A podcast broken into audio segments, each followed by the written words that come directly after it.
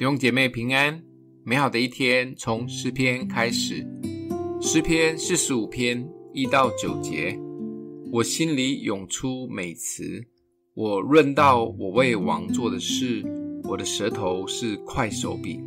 你比世人更美，在你嘴里满有恩惠，所以神赐福给你，直到永远。大能者啊，愿你腰间佩刀，大有荣耀和威严。为真理、谦卑、公义，赫然坐车前往，无不得胜。你的右手臂显明可畏的事，你的剑锋快，射中王敌之心。万民扑倒在你以下。神啊，你的宝座是永永远远的，你的国权是正直的。你喜爱公义，恨恶罪恶，所以神就是你的神，用喜乐油膏你，胜过膏你的同伴。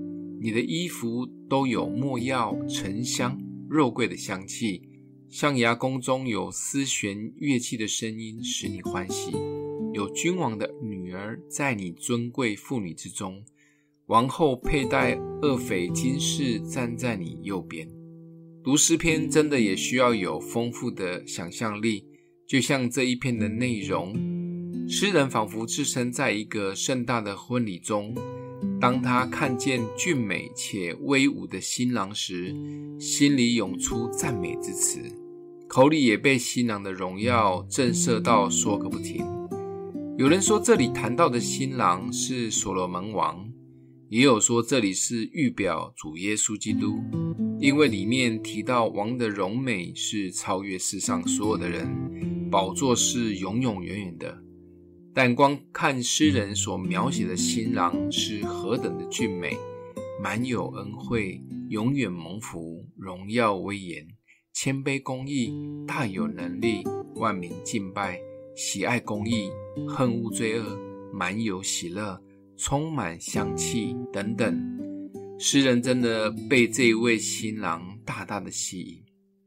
如果这位新郎预表的是基督，请问，当我们想到耶稣基督时，会像诗人这样的惊叹吗？如果请我们现在像诗人一样说出十个耶稣基督的属性，我们可以从心里涌出什么样的好形容词呢？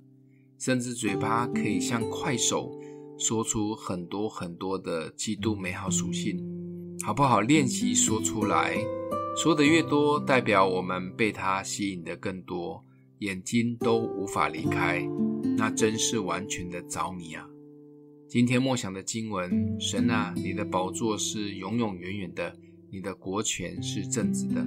我们一起来祷告：爱我们的父，你是何等的荣美，愿你更多的吸引我，我就快跑跟随，帮助我们更多思想你的美，单单专注在你。奉耶稣基督的名祷告，欢迎分享出去，愿上帝祝福你哦。